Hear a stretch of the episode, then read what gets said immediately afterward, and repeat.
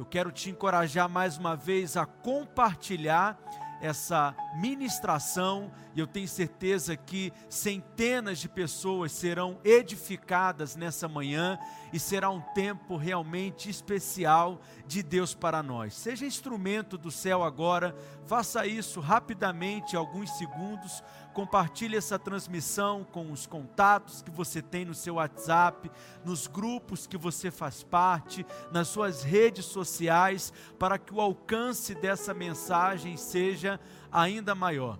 Tem sido realmente um grande desafio para nós, como igreja, estarmos aqui nesse ambiente online, mas nós contamos com você, com o seu encargo, com o seu comprometimento, com a sua disposição de ser esse instrumento que vai cooperar para que o alcance da mensagem do Evangelho seja ainda maior através dessa obra que não é minha, essa obra que nós estamos edificando todos juntos, essa obra que envolve cada um de nós. Queridos, se você também não curtiu ainda esse culto, essa transmissão, vá lá rapidamente, curta. Se você não se inscreveu também no seu canal, no nosso canal, não deixe de fazer isso e acione também lá o sininho para que cada vez que a gente compartilhar um conteúdo novo aqui, você possa estar por dentro, nos acompanhar e ser edificado e ainda mais abençoado em nome de Jesus. Nós estamos com muita expectativa para o nosso período do jejum, que vai começar no dia 10 de maio. Então deixe aí agendado, programado na sua agenda, dia 10 de maio, no próximo mês, iniciaremos 14 dias de jejum, de oração e seremos edificados para termos uma fé inabalável. Eu creio que essa é uma necessidade dos nossos dias.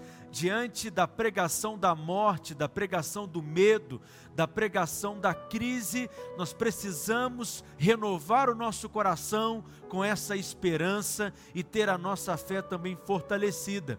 O nosso livro do jejum já está praticamente pronto nessa semana, ele vai para o forno e nós sabemos que centenas de pessoas serão edificadas, o corpo de Cristo será abençoado e fé para ativação de milagres, de dons espirituais, de um renovo do céu, de portas abertas, de provisão, de suprimento será liberado sobre a sua vida nesses dias.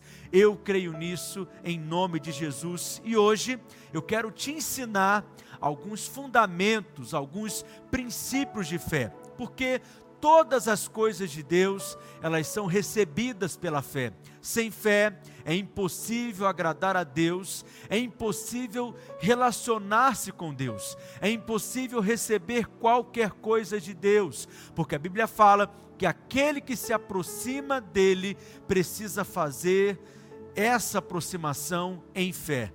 Todos nós recebemos uma medida de fé em Romanos, no capítulo 12, no verso 3. Eu quero te convidar a acompanhar comigo a leitura desse texto. Romanos 12, 3 diz: Porque pela graça que me foi dada, digo a cada um dentre vós, que não pense de si mesmo além do que convém, antes pense com moderação, segundo a medida de fé que foi repartida a cada um. Todos nós recebemos uma medida de fé. E o interessante é que a fé, ela é como um músculo, ou seja, a fé pode ser desenvolvida, a fé pode ser moldada, a fé, ela pode crescer, e quanto maior a sua fé, melhor. E quando nós olhamos para os evangelhos no ministério de Jesus, o grande elogio que o Senhor Jesus faz nos evangelhos é quando ele diz para aquela determinada pessoa que ela possuía uma grande fé.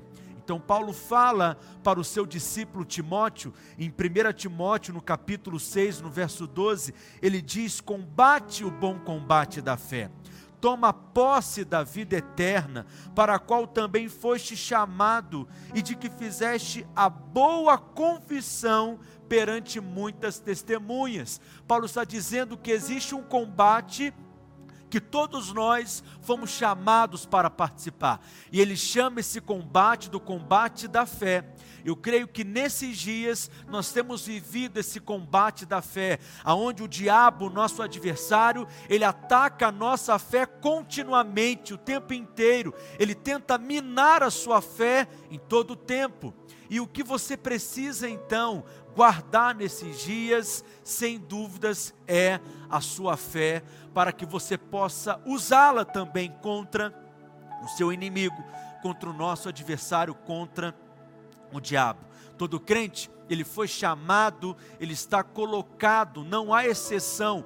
Todo crente foi colocado nessa batalha que Paulo chama de o bom combate da fé. E toda a estratégia do diabo, todas as táticas, todas as atividades do diabo consiste em minar a sua fé. E como que ele faz isso? A maneira como o diabo procura minar a sua fé é falando com você e Ele sempre fala com você nos seus pensamentos na primeira pessoa. Então esteja atento com isso. Veja, o diabo, ele fala com você na primeira pessoa, no seu ouvido, na sua mente. Ele nunca diz assim: você não é amado. O diabo sempre diz: eu não sou amado. E aí, quando ele sopra isso na sua mente, você tem a impressão de que aquilo procede de você que aquele pensamento teve origem em você mesmo. E aí você começa então a ruminar aquele pensamento como se ele tivesse tido origem em você.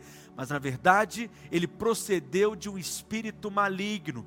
Você sabe, obviamente, que o Espírito Santo ele nunca diria isso para você. Então, certamente esse pensamento não procede de Deus, não teve origem em Deus. E aí, a sua primeira opção é pensar: veio de mim mesmo. Mas eu quero agora advertir você nessa manhã a respeito desse fato, esses pensamentos que tiram a sua fé, que minam a sua fé, eles procedem do diabo. Agora, pastor, como que eu posso percebê-los? Como que eu posso identificá-los? Veja, sempre observando que o diabo ele fala com você na primeira pessoa, só lembra disso. Ele diz: Eu sou incapaz, eu não vou dar em nada, eu sou um condenado, eu não tenho jeito, sempre eu, eu não vou prosperar, não nasci para casar. Veja, ele sempre sopra na sua mente para passar a impressão de que é você mesmo que está pensando naquilo, e muitos irmãos, infelizmente, aceitam essas sugestões como sendo fruto, às vezes, do seu próprio raciocínio. O diabo, normalmente, ele não se preocupa em embasar aquilo que ele diz. Ele lança um pensamento. Se houver um espaço, se aquele pensamento for nutrido, ele continua falando mas quando você começa a resisti-lo, a combater esse pensamento na sua mente, provavelmente ele vai começar a acusar você também. E essa é uma maneira de como ele faz. Essa é uma maneira de como ele age, como que ele nos acusa. Ele nos acusa para embasar a afirmação que ele fez. Então, por exemplo, ele chega e diz para você: "Para mim não tem jeito, né? Eu nunca mudo. Essa é uma afirmação que ele faz na sua mente. Mas logo em seguida, o diabo ele entra então com a acusação. Ele diz: Olha o que é que você fez, você nunca para, você diz que vai parar e não para, você prometeu e não cumpre, você vive caindo, você vive falhando, olha esse erro sendo repetido na sua vida mais uma vez. Então, quando ele faz isso, ele faz para argumentar e para comprovar a afirmação que ele fez no princípio. E quando você acolhe, aceita aquela afirmação, no final você conclui: é verdade, eu estou é, vendo todas as evidências, está claro para mim agora, mas eu quero dizer para você que isso é uma mentira do diabo. A verdade não é aquilo que a sua mente pensa, a verdade não é aquilo que você vê com os seus olhos naturais, a verdade é muito menos aquilo que as pessoas dizem ao seu respeito, a verdade é aquilo que a palavra de Deus diz ao seu respeito, é isso que te define. É isso que define a sua identidade. Então você precisa decidir ficar com aquilo que a palavra de Deus diz, mesmo que você não sinta, mesmo mesmo que você não veja. Então, a fé é a chave. E se não houver fé, você estará paralisado. Você não conseguirá dar mais nenhum passo. Por quê? Porque a fé é a chave.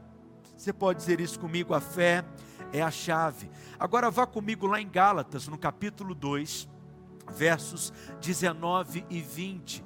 Gálatas capítulo 2, versos 19 e 20. Olha o que Paulo diz: Porque eu, mediante a própria lei, morri para a lei, a fim de viver para Deus. Estou crucificado com Cristo. Logo, já não sou eu quem vive, mas Cristo vive em mim, e esse viver que agora tenho na carne, guarde isso, vivo pela fé no Filho de Deus que me amou e a si mesmo se entregou por mim. Que afirmação poderosa! O justo ele vive pela fé.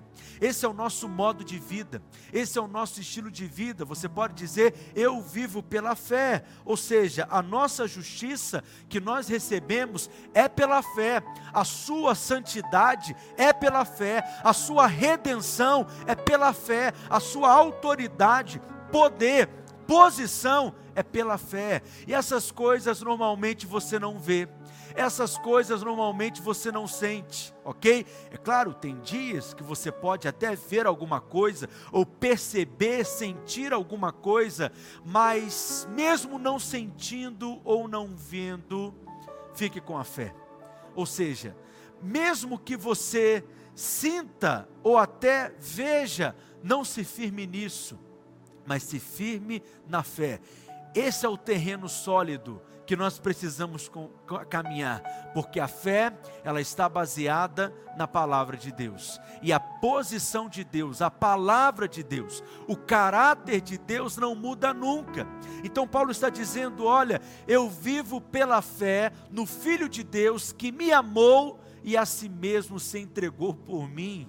Interessante essas duas afirmações de Paulo o que mantém a fé dele, o que alimenta a fé dele, o que sustenta a fé dele. Por que que Paulo pode se levantar e dizer: "Eu vivo pela fé"? Primeira coisa, porque ele crê que é amado.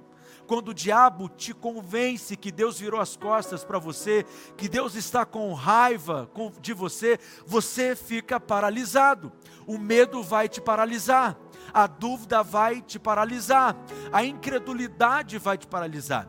Então, se o diabo te convence de que você não é amado, você não tem fé para pedir nada. Por que eu vou pedir? Ele não vai me dar. Eu não conquistei o amor dele. Eu não tive um bom comportamento, eu não me comportei bem o suficiente para ele me amar, para ele me abençoar. Então, como que eu vou orar?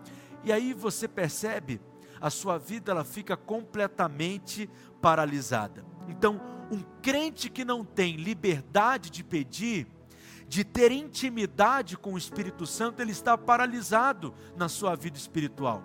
Então, frequentemente o diabo, ele vai lançar dúvida em relação à sua convicção no amor de Deus. Portanto, vigie, confesse todos os dias eu vivo pela fé no Filho de Deus que me ama, que me amou, que vai me amar eternamente, que me ama incondicionalmente. O seu amor não muda, não porque eu sou bom, mas porque Ele é bom. Ele não me ama porque eu me comportei bem, o amor dele é incondicional. Ele já me amava quando eu era inimigo dele, mas agora eu fui feito filho, muito mais eu serei amado. Então fique nessa posição porque o diabo vai tentar lançar na sua mente outras coisas. E a segunda coisa que o diabo ele procura também é, minar, mas que a sua fé também precisa estar baseada nessa realidade, é que o Filho de Deus, ele se entregou por nós. Esse é um outro aspecto fundamental da cruz, que nós chamamos de obra da cruz, o fato de ter Cristo ter se entregado para nos garantir o perdão, para nos garantir o que? A justificação. Então é nessa posição também que você vai orar. Deixa eu te ensinar: justiça é um dom que recebemos de Deus, é um presente. A justiça, ela é uma posição. É nessa posição de justiça, é nessa posição de justo que você vai orar É nessa posição de justo que você terá fé para se apropriar da sua herança em Cristo. É por isso que o diabo procura encher você de culpa e de condenação, porque não tendo consciência de justiça, você não terá uma fé firme para viver a vida cristã. Então, se você crê que a sua vida ela não é aceitável, que Deus ele não te aceita, né? Que primeiro você tem que melhorar, que primeiro você tem que ter um comportamento melhor, coisas assim.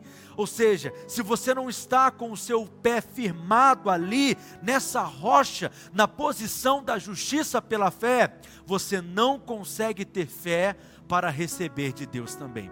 Isso é um fundamento, e o diabo sempre vai tentar minar esse fundamento, fazendo o que? Trazendo culpa, condenação, acusação, dizendo você fez, ou você deixou de fazer, ou você não fez o suficiente, você sentiu, você tentou, você isso, você aquilo. Ele sempre vai falar e mostrar coisas para você, para tentar comprovar que você não é justo. Fique com a palavra de Deus, mesmo que você não sinta, mesmo que você não veja, diga: Eu não estou vendo, mas Deus está vendo. Mesmo que as pessoas não vejam, Deus diz: Eu estou vendo porque você foi lavado pelo sangue.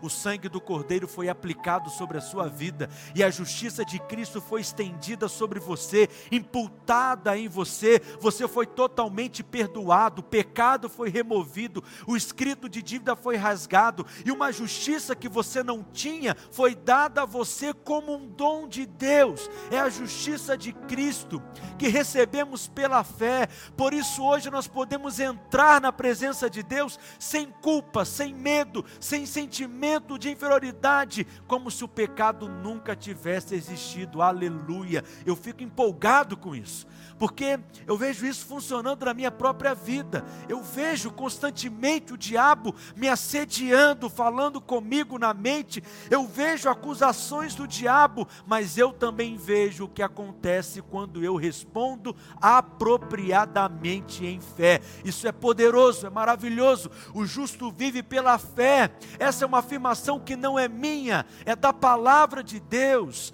É o testemunho que nós sustentamos. Exercitar a fé, portanto, é algo crucial para entrarmos na posse de toda a promessa de Deus. E eu quero declarar sobre a sua vida que nesses dias sua fé será inabalável, edificada, fortalecida, e você vai resistir os inimigos da fé, e você também irá destruir as obras do diabo e subjugá-lo, porque a sua autoridade espiritual você também a exerce pela fé. Amém? Então veja, Cristo já nos abençoou com toda a sorte de bênção. E você não tem que se preocupar em qual é a bênção que eu tenho. Você não tem que se preocupar porque qualquer bênção que você precise está lá na lista. O que que você precisa? Está incluído. O que você necessita? faz parte da lista. Efésios capítulo 1, verso 3. A lista, a lista. Bendito Deus e Pai de nosso Senhor Jesus Cristo, que nos tem abençoado. Com que tipo de bênção?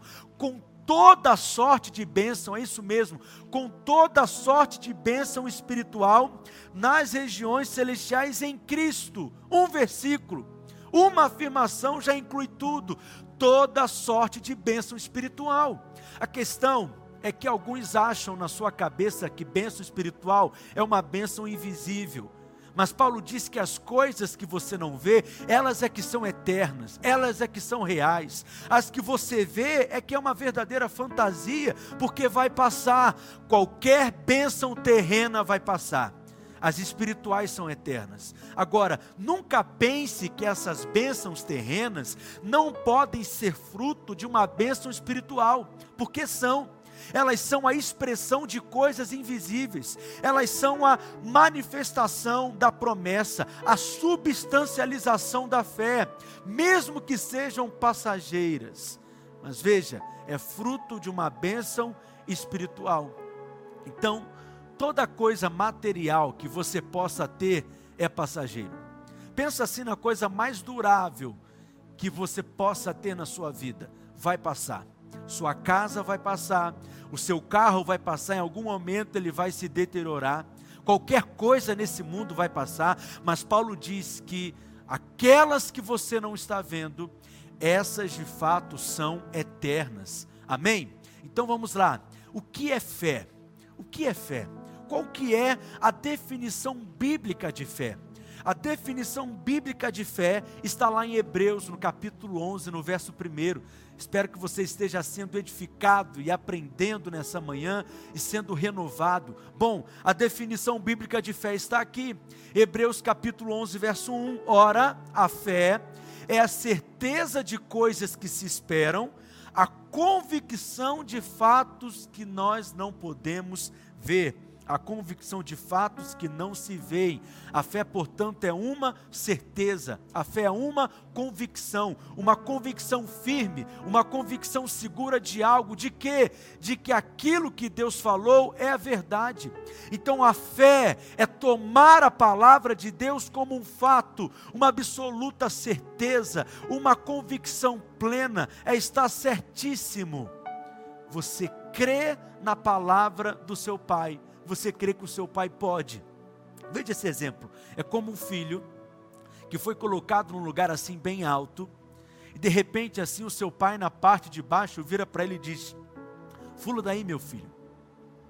Pula daí que eu pego você". Agora, dependendo ali da idade daquela criança, talvez ele vai dar uma rateada ou uma sapateadinha primeiro, ele vai avaliar bem né, se o seu pai tem força suficiente para segurá-lo, ele vai avaliar bem se o seu pai tem condição de pegá-lo, então ele vai saltar. Filhos que pulam seguem a instrução. Filhos que não pulam têm dificuldade em depender, em confiar. Esse é um ótimo teste que você poderia fazer com o seu filho. Veja, toda instrução é resultado da crença.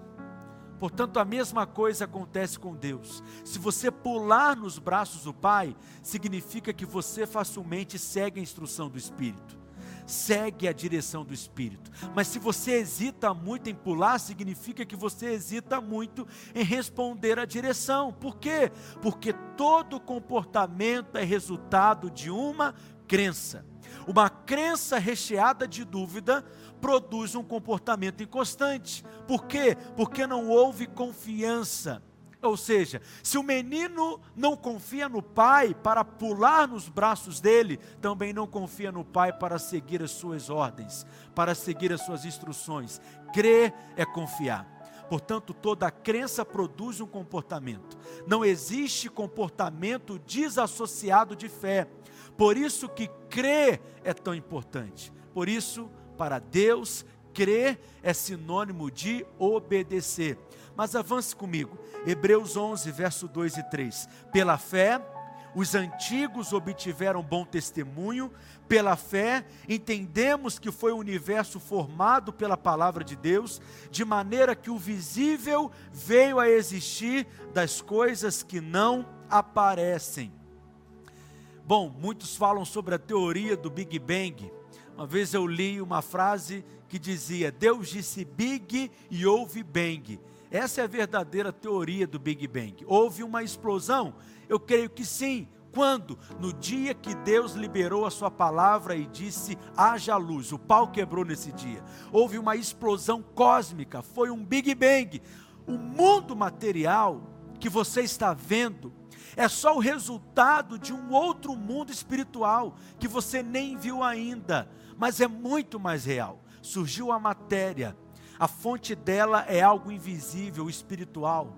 Veja, mas foi pela fé que essas coisas todas tomaram forma e aconteceram, e é pela fé que aquilo que é invisível se torna visível também.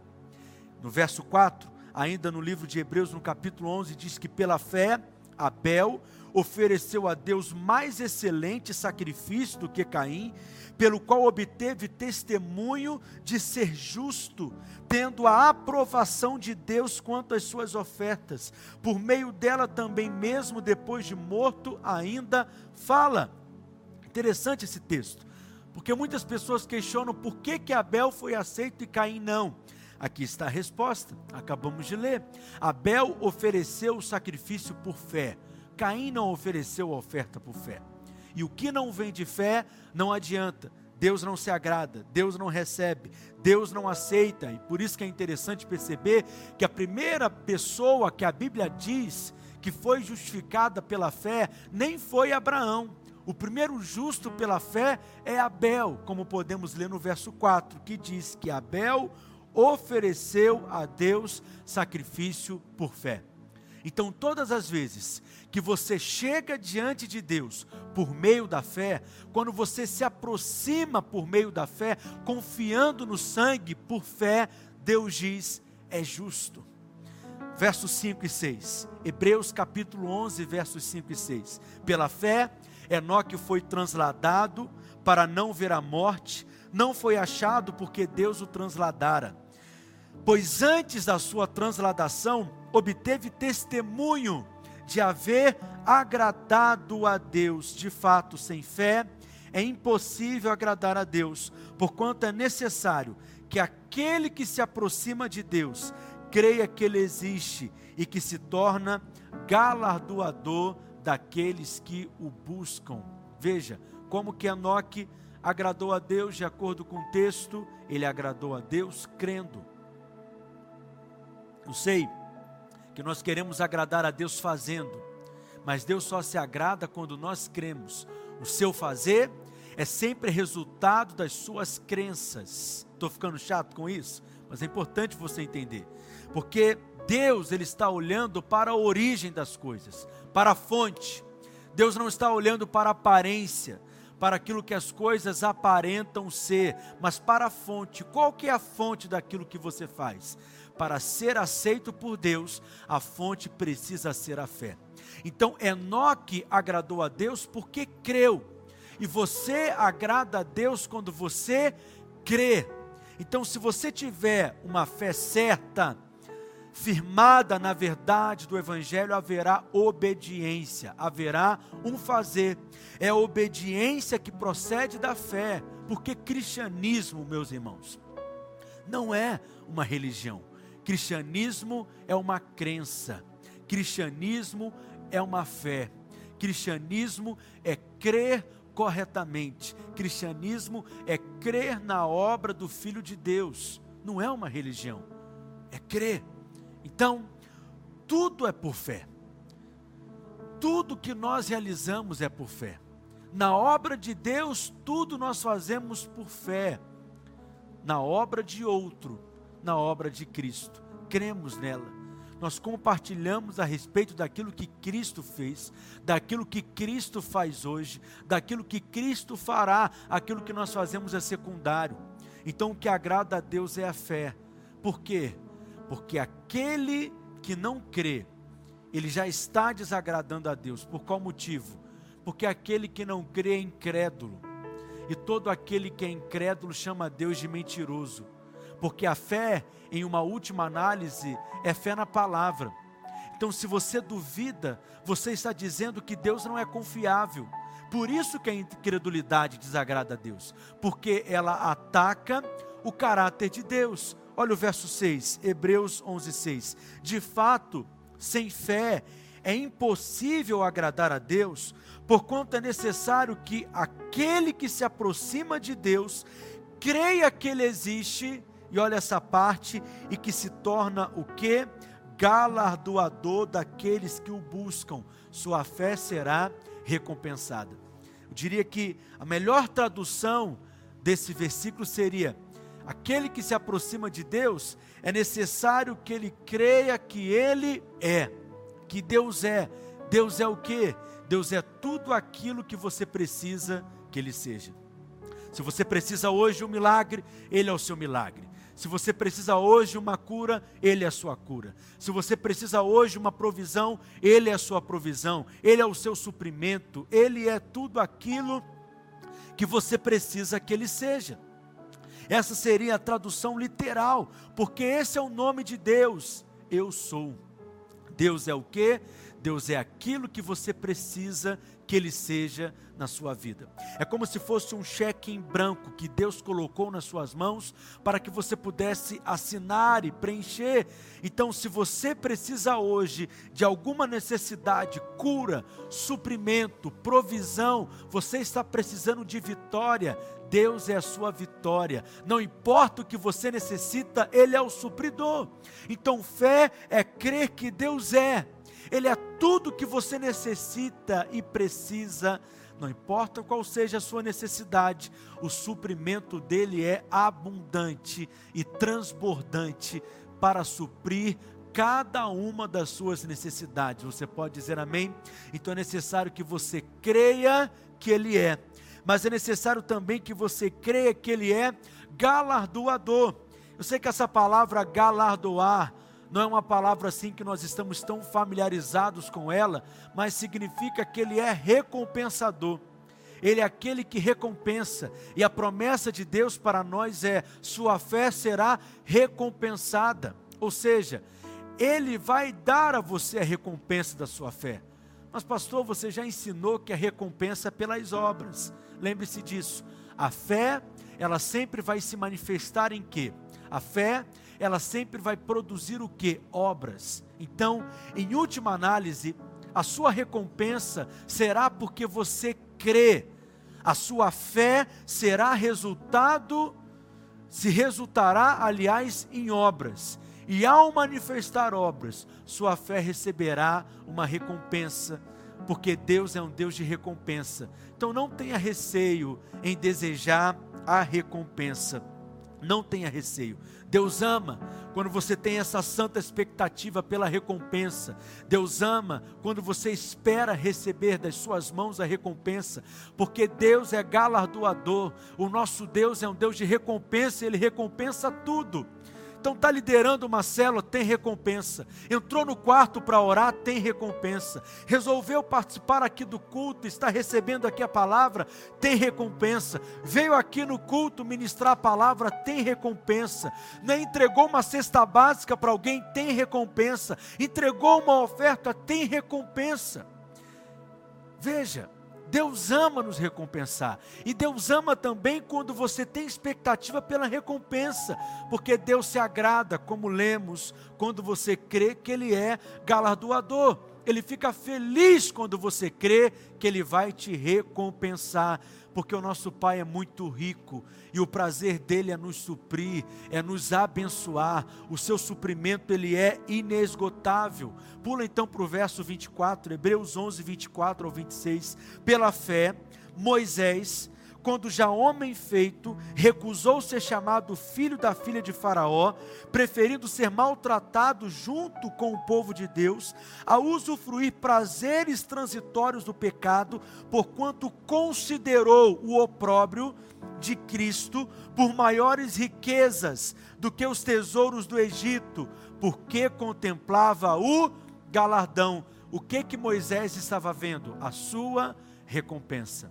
Então, a fé é levar a Deus a sério, é tomar como fato, como verdade absoluta, aquilo que está escrito na Sua palavra, aquilo que Ele diz, amém? Então você só agrada a Deus quando você crê na Sua palavra. Portanto, esse foi o primeiro pecado do homem, não foi a desobediência como alguns imaginam. O primeiro pecado do homem chama-se incredulidade. Mas por que incredulidade? Entenda algo, a incredulidade ela só surge quando você tem uma outra alternativa, quando você tem uma outra opção, quando você tem uma outra coluna, coluna B. Antes do pecado só havia a palavra de Deus. Adão, se você comer, você morrerá. Ele só tinha a palavra de Deus, não tinha outra, não tinha outra opção. Mas aí a serpente entrou em cena, argumenta com Adão e Eva, dizendo: Olha, não morre não, é mentira. É muito bom ter conhecimento, deixa eu te dizer. Deus não quer que você coma porque Ele não quer que você tenha conhecimento. Porque se você tiver conhecimento, você se tornará como Deus. Deus não quer que você seja como Ele. Então, Adão agora tem duas palavras. Deus disse: se você comer, morre.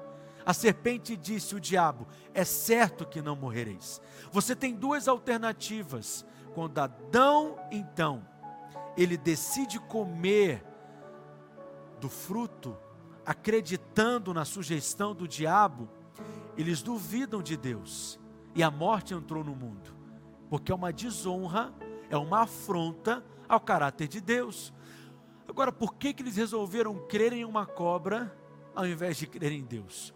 O que, que levou esse casal que tinha comunhão com Deus, intimidade com Deus, relacionamento com Deus, em preferir crer na palavra de uma serpente e duvidar da palavra de Deus? Deus nunca tinha falhado com eles, Deus nunca tinha mentido, Deus, ele supria Adão e Eva em tudo, eles não tinham falta de nada, eles nunca experimentaram uma carência, uma decepção, uma frustração, não havia falta de nada e mesmo assim eles duvidaram.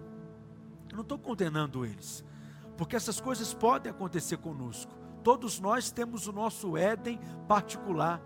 O Éden é reeditado várias vezes na sua vida. Esse é um princípio espiritual. Muitas vezes na sua vida, você terá a palavra de Deus de um lado e a palavra da serpente do outro, e você precisa escolher em quem você vai crer. Normalmente, a palavra da serpente é baseada em coisas físicas.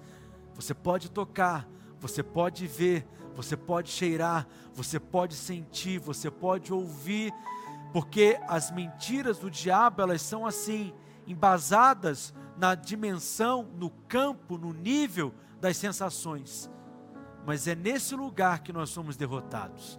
Permaneça no reino de Deus, que é no reino da fé, porque é no reino da fé que nós experimentamos vitória para subjugar as obras do diabo. Se Deus disse, é suficiente. Ele disse e pronto, acabou. Escolha sempre crer em Deus, crer na promessa de Deus. Quando você honra, quando você honra a Deus crendo na sua promessa, crendo na sua palavra, você está honrando o coração, o caráter de Deus e você será honrado também. Pula para o verso 33, Hebreus capítulo 11, verso 33.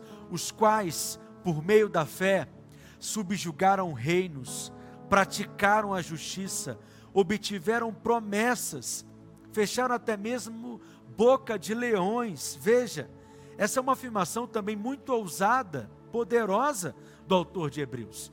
Nós tendemos a pensar que a justiça é praticada pelo esforço. Quando a gente se esforçar, tentar de verdade, ter força de vontade, seremos justos. Mas o autor de Hebreus aqui diz que tudo é pela fé. Então você recebe o dom da justiça pela fé e depois você pratica a sua justiça pela fé.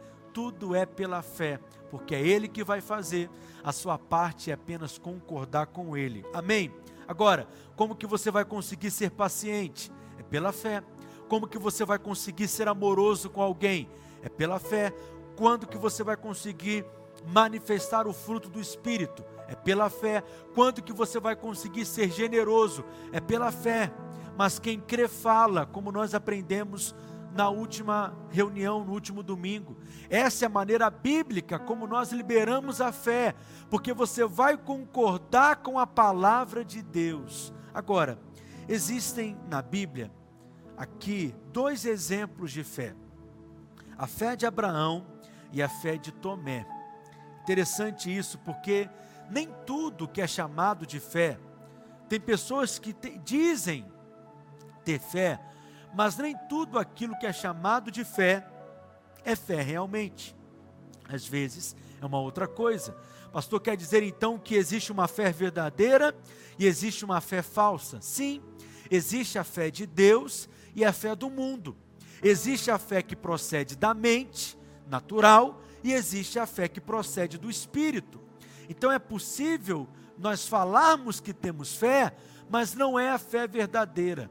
A fé que não é verdadeira é apenas uma concordância na mente.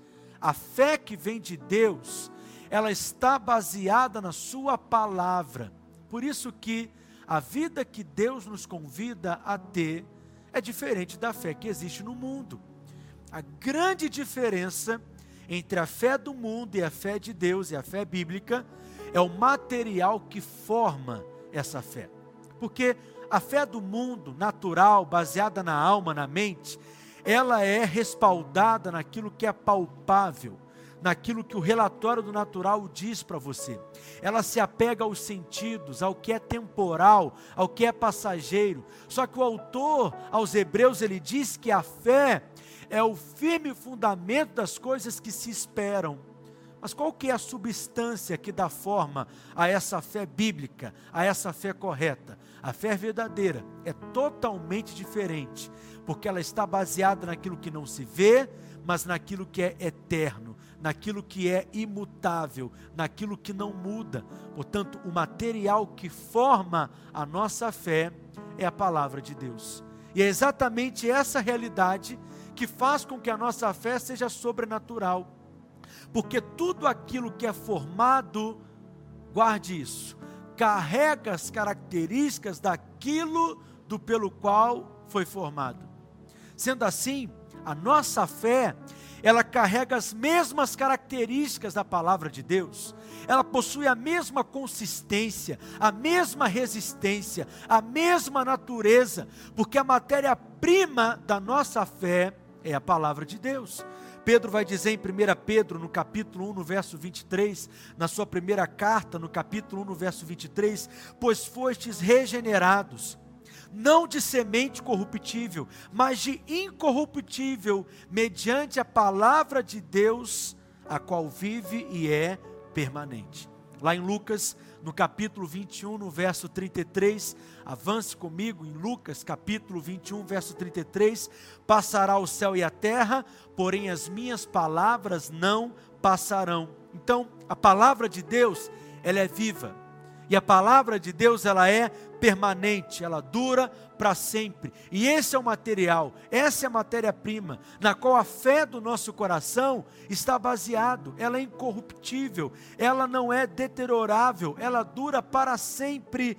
Lá em Isaías, no capítulo 55, verso 8 ao 10, diz: Porque os meus pensamentos não são os vossos pensamentos, nem os vossos caminhos, os meus caminhos, diz o Senhor, porque assim como os céus são mais altos do que a terra, assim são os meus caminhos mais altos do que os vossos caminhos, e os meus pensamentos, aleluia, mais alto do que os vossos pensamentos, porque assim como descem a chuva e a neve dos céus, e para lá não tornam, sem que primeiro reguem a terra e a fecundem e a façam brotar, para dar semente ao semeador e pão ao que come. Eu amo esse texto, porque assim é a maneira como a nossa fé é formada pela palavra que sai da boca de Deus e ela não volta para ele enquanto não cumprir o propósito para o qual ela foi liberada, enviada. Então, essa palavra, ela cumpre tudo o que diz. E esse é o material que forma a nossa fé. Em 2 Coríntios 4,18, Paulo diz: Não atentando nós nas coisas que se veem, mas nas que não se veem, porque as que se veem são temporais, e as que se não veem são eternas. Então a fé ela tem os seus olhos e a sua atenção voltada para aquilo que é eterno e não se pode ver, porque a fé crê que Deus é capaz de realizar o impossível. Ela não é baseada em opiniões, em achismos, ela não é baseada em experiências de homens, ela é baseada na palavra de Deus. Portanto, a fé tem um único fundamento, não é na experiência, é na palavra. É por isso que a palavra de Deus sempre precisa ter a primazia na sua vida. Sabe, eu amo ser pastor. Eu amo fazer parte do mover de Deus. Eu amo edificar a igreja.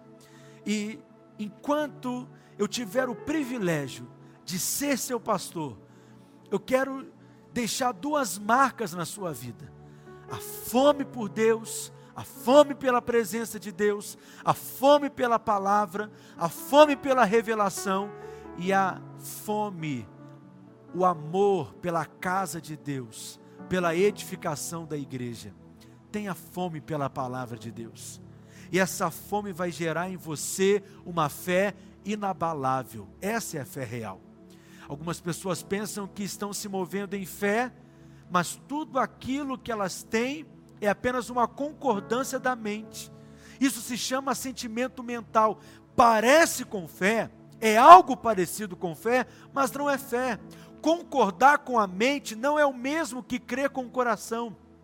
Apenas concordar com a mente que a Bíblia é a verdade não te fará alcançar os mesmos resultados daquele que crê com o coração. É por isso que alguns não têm conseguido desfrutar e enxergar os frutos da fé. Porque a fé procede do seu espírito. O lugar da fé é o espírito, é do coração, tem origem em Deus não procede da mente, aquilo que procede da mente é algo natural, é apenas uma concordância mental. Então você diz assim para uma pessoa: Deus cura. Ela responde: É verdade, Deus cura mesmo. Ou ela pode dizer assim para você, né? Bom, se Deus quiser, Ele vai curar. Ou você então em seguida disse: Seja curado. E aquela pessoa responde: Vamos ver, Deus sabe de todas as coisas. Veja, ela não consegue manifestar a fé verdadeira, a fé real.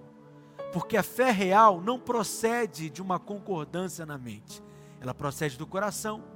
Então, aquele que tem a fé real, ele não apenas crê que Deus pode fazer, mas ele crê que Deus já está fazendo. Ele crê que Deus quer fazer. É totalmente diferente. Nem sempre é possível processar de maneira lógica aquilo que o seu coração é capaz de crer. Em alguns momentos você terá dúvidas na sua mente, mas o seu coração estará cheio de fé, porque ela é algo espiritual, sobrenatural. Guarde isso. O lugar da fé é o coração, pois é com ele que se crê, como Jesus ensina em Marcos capítulo 11, verso 22 e 23, ao que Jesus lhe disse: Tende fé em Deus, porque em verdade vos afirmo que se alguém disser a este monte, ergue-te no mar, e não duvidar no seu coração, mas crê que se fará o que diz, assim será com ele. Um outro texto é Romanos capítulo 10, verso 8 ao 10, porém que se diz: a palavra está perto de ti, na tua boca e no teu coração. Isto é a palavra da fé que pregamos. Se com a tua boca confessares em Jesus como Senhor, e em teu coração creres que Deus o ressuscitou dentre os mortos, serás salvo. Porque com o coração se crê para a justiça, e com a boca se confessa a respeito da salvação. Pastor, mas às vezes eu não consigo ter essa fé. Então seja humilde diante de Deus porque Deus concede graça aos humildes. Você não precisa se esforçar para ter fé. Ela flui espontaneamente. Humildade é isso, é reconhecer que você depende de Deus, que você precisa de Deus. Por isso que Deus concede graça a você. O arrogante é aquele que confia na sua própria força. Ele não pode receber graça, porque a graça é um favor imerecido. Soberbo é aquele que acha que merece. Então seja humilde fale a respeito disso com Deus se encha da palavra. Nós somos vasos frágeis. Tem momentos que a pressão é grande sobre nós. Há momentos que nós achamos que nós não vamos dar conta de lidar com aquela situação e o seu coração até treme. Mas se você se recusar em duvidar e se voltar para o Senhor, sua fé será inabalável. Porque a única coisa que eu poderia te falar que a crise real é a crise de fé. Foi a crise que Adão e Eva tiveram.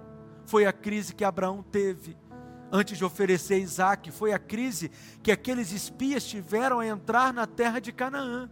Todo crente passa por essa crise. E é sempre uma crise de fé. Então seja aprovado nela, nessa crise hoje, em nome de Jesus. E você vai passar por essa crise, eu diria várias vezes. Eu tenho passado. Mas quando você passar, lembre-se: há dois tipos de fé: a fé de Abraão e a fé de Tomé. Como é a fé de Abraão? Romanos 4,17. Como está escrito: Por pai de muitas nações te constituí, perante aquele no qual creu, o Deus que vivifica os mortos e chama a existência as coisas que não existem. Naquele dia que Deus pediu para Abraão, o seu único filho, Abraão se dispôs a entregá-lo, a entregar Isaac, por quê? Porque ele creu no Deus que levanta os mortos. Ele creu que, assim como Deus prometeu para ele que Isaac iria nascer, Assim como Deus prometeu para ele que ele seria pai de nações, ele creu na promessa de Deus, e Deus não pode mentir. Abraão creu que Deus ele vai cumprir. Se ele está pedindo meu filho, eu creio que ele é capaz de ressuscitá-lo. Veja, nenhum morto tinha ressuscitado ainda, mas ele creu. Então veja, qual foi a fé de Abraão? Ele creu no Deus que ressuscita os mortos. Apesar de naquela época nunca um morto ter sido ressuscitado. Não há menção disso. E como que ele foi capaz de crer em algo que nunca tinha acontecido na história? Nenhum caso de ressurreição, nenhum exemplo para que ele pudesse se agarrar e se embasar. É por isso que ele foi chamado de o pai da fé. Mas foi no momento de crise. É preciso buscar a fé em Deus nesses momentos de crise. Romanos capítulo 8, capítulo 4, aliás, verso 18, diz que Abraão esperando contra a esperança. Olha isso. Por que, que ele esperou contra a esperança? Porque ele estava esperando contra algo impossível de acontecer, contra algo que naturalmente não poderia acontecer, algo improvável, que nunca tinha acontecido. Essa é a fé de Abraão e o texto continua. Ele creu para vir a ser pai de muitas nações, segundo lhe fora dito assim será a tua descendência. Continue.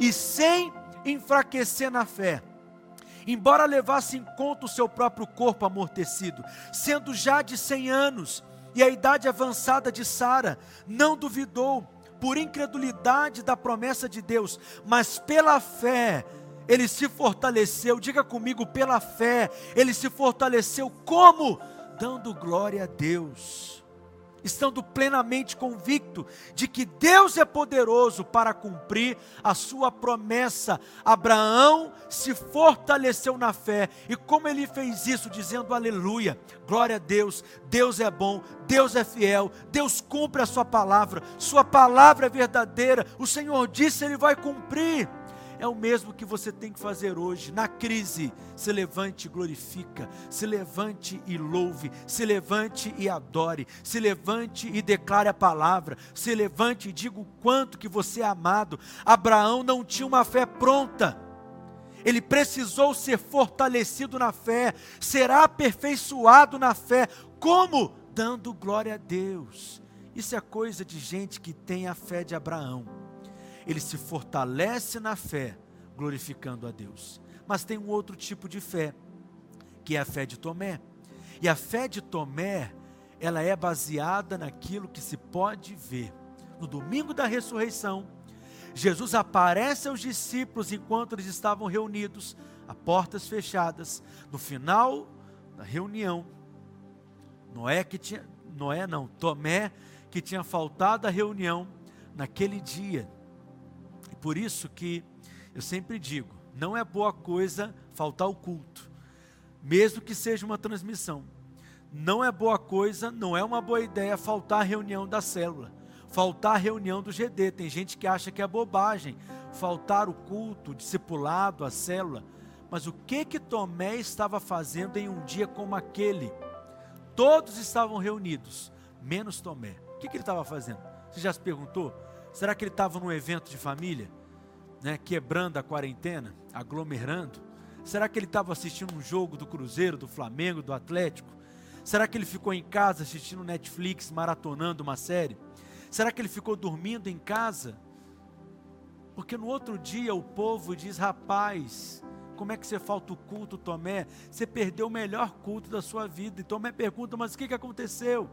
Jesus apareceu para nós e qual foi a resposta de Tomé? Não acredito. Se eu tocar nas suas feridas, se eu tocar nele, eu vou acreditar. Essa é uma fé baseada em quê? Nos sentidos. Vamos ler na Bíblia? João capítulo 20, verso 24 e 25. Ora, Tomé, um dos doze, chamado Dídimo, não estava com eles quando veio Jesus. Disseram-lhe: Então os outros discípulos: Vimos o Senhor. Mas Tomé respondeu: Se eu não vir as suas mãos e o sinal dos cravos, e ali não puser o dedo, e não puser a mão no seu lado, de modo algum acreditarei. Todo aquele que tem a fé do tipo de Tomé tem que ver primeiro, para depois começar a crer. No domingo seguinte, Tomé não foi bobo, estava lá, não faltou a reunião. Jesus então aparece novamente para os seus discípulos e, sem conversar com ninguém, vai direto até Tomé. E aqui Cristo demonstra toda a sua graça gigantesca para com Tomé. Por quê? Porque Cristo dá a Tomé aquilo que ele desejava. Jesus deu a ele e disse: Coloque a sua mão aqui. E ele continuou dizendo: Seja crente. A fé de Deus, a fé bíblica, a fé real, a fé do coração, você crê mesmo sem ter visto ainda. Eu não quero ser como Tomé, que foi exortado por Jesus. Eu quero ser como Abraão, que foi elogiado, chamado de o pai daqueles que creem. Todo aquele que crê, ele é chamado de filho de Abraão. Para concluir, eu quero te ensinar que existem três tipos de fé na palavra de Deus: a fé para a salvação, o dom da fé e a fé para a vida cristã.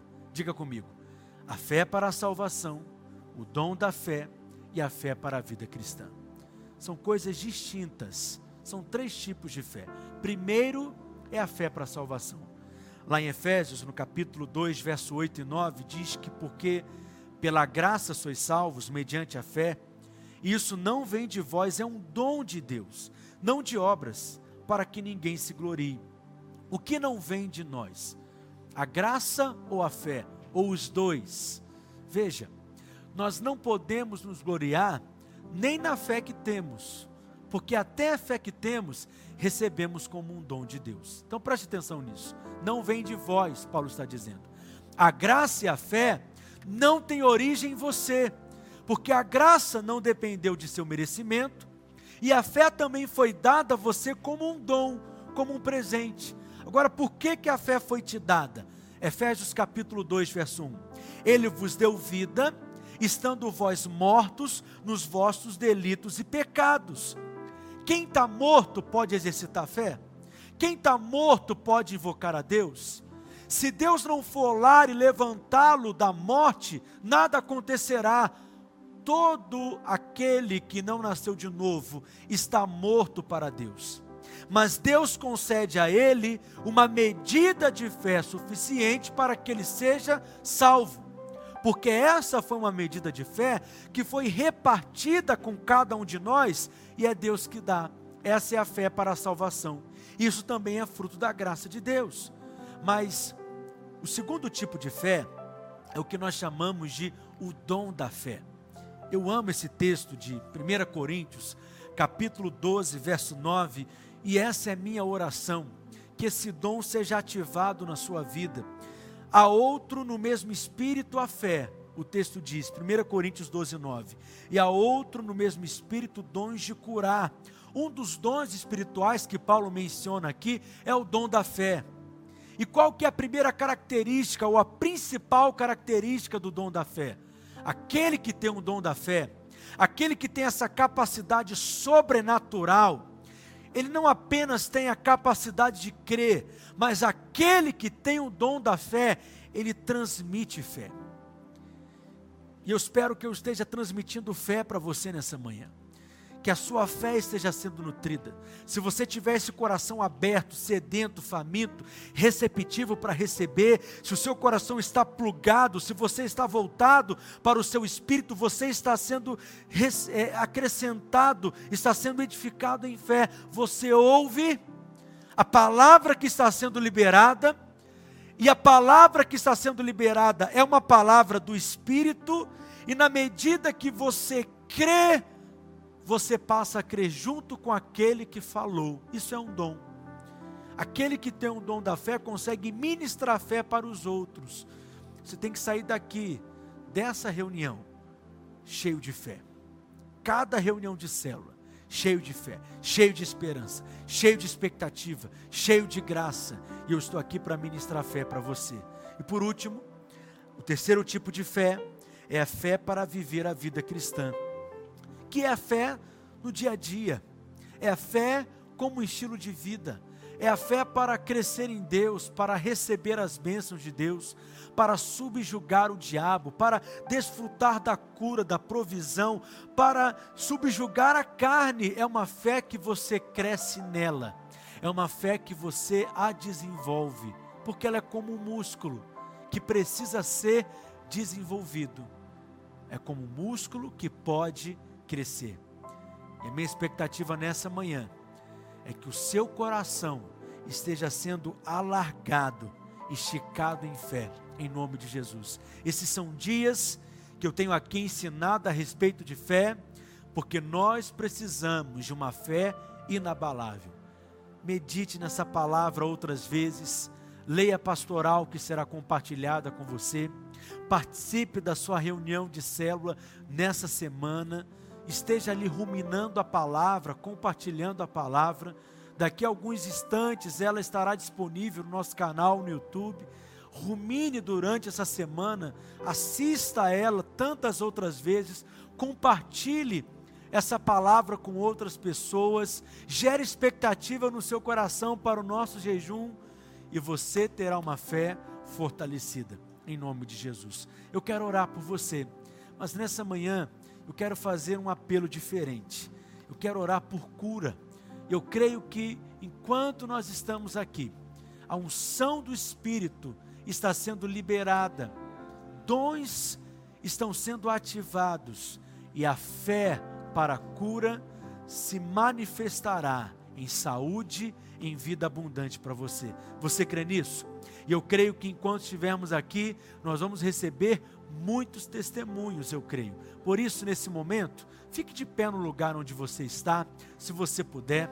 Se for possível, coloque a sua mão no local aonde está a enfermidade. Se você não puder colocar a mão no local aonde está a enfermidade, coloque na sua cabeça ou coloque no seu coração. Mas nós vamos orar em fé agora em nome de Jesus. Por isso, em fé, crendo na palavra de Deus. A palavra diz que verdadeiramente Jesus já levou sobre si todas as nossas dores e enfermidades. E essa palavra é a matéria-prima da nossa fé. Por isso, toda enfermidade, toda doença, todo mal é ilegal no seu corpo. Será anulada, desligada, arrancada, removida agora pela fé, no nome de Jesus. Coloque a mão no local da enfermidade. Pai, na autoridade do nome de Jesus, eu uno a minha fé com a fé dos meus irmãos agora, em concordância, nós cremos, liberamos a tua palavra de cura, de saúde, de vida sobre todo aquele que está doente, aquele que tem manifestado, aquele que tem apresentado sintomas de enfermidades no seu corpo, aquele que tem sentido dores agora nessa manhã, que todo mal cesse agora, que toda doença seja removida agora, toda enfermidade é ilegal nesses corpos, porque Cristo já levou sobre si todas as nossas dores e enfermidades, e nós cremos na cura, que o Senhor quer curar, que o Senhor é o mesmo ontem, hoje e para sempre. Por isso nós ministramos agora e liberamos agora a cura divina, a saúde do céu que seja liberada agora, que os pulmões sejam abertos, que os pulmões sejam agora liberados, que toda respiração seja normalizada, que toda infecção cesse agora em nome de Jesus, que toda dor de cabeça, mal-estar, dor no corpo, seja cancelado agora em nome de Jesus, que todo problema nas articulações, em nome de Jesus, sejam agora cancelados. Toda inflamação no corpo, eu declaro agora, em nome de Jesus, cesse agora. Todo dor no, dor no joelho, em nome de Jesus, dor, eu te dou uma ordem agora, solte esse joelho agora, larga esse joelho agora. Alguém que está sentindo uma dor no seu ombro direito, que essa dor seja removida, quebrada agora em nome de Jesus. Dores nas mãos, em nome de Jesus nós liberamos a cura forma poderosa, de forma milagrosa, de forma sobrenatural que a cura seja liberada agora instantaneamente em nome de Jesus. Em nome de Jesus, dores nós declaramos agora, cesse em nome de Jesus. Que os anjos do Senhor, espíritos ministradores, aqueles que são enviados por Deus para servir os que herdarão a salvação, que sejam agora liberados, que toquem nessas vidas, que entrem nessas casas agora, trazendo cura nas suas mãos, em nome de Jesus. Nós liberamos curas, milagres, de forma sobrenatural que sinais, prodígios, manifestação de poder, de forma gloriosa. Pessoas agora que estão oprimidas pelo diabo, em nome de Jesus, quebramos toda a corrente, quebramos toda a prisão, em nome de Jesus, amarramos o valente, não aceitamos, em nome de Jesus, toda depressão, todo sentimento de morte, todo pânico, toda angústia na alma é cessada agora, cancelada agora, removida agora, que haja o liberar da unção do Espírito, que a vida do Espírito seja liberado agora, em nome de Jesus, levante-se em fé, crendo na promessa de Deus, na palavra de Deus, com o seu coração cheio de paz, nessa manhã em nome de Jesus, em nome de Jesus. Amém. Creia nisso. Creia na promessa de Deus, na palavra de Deus. Mantenha a tomada da fé ligada nessa manhã. Nós vamos ministrar ao Senhor mais uma canção e depois nós retornaremos aqui. Se você percebe alguma evidência da cura no seu corpo, algo que você percebia antes que você não está percebendo mais, uma dor que você estava sentindo, ela se passou, compartilhe conosco. Coloque aí no chat da nossa transmissão. Nós queremos testemunhar, porque cremos naquele que cura, em nome de Jesus.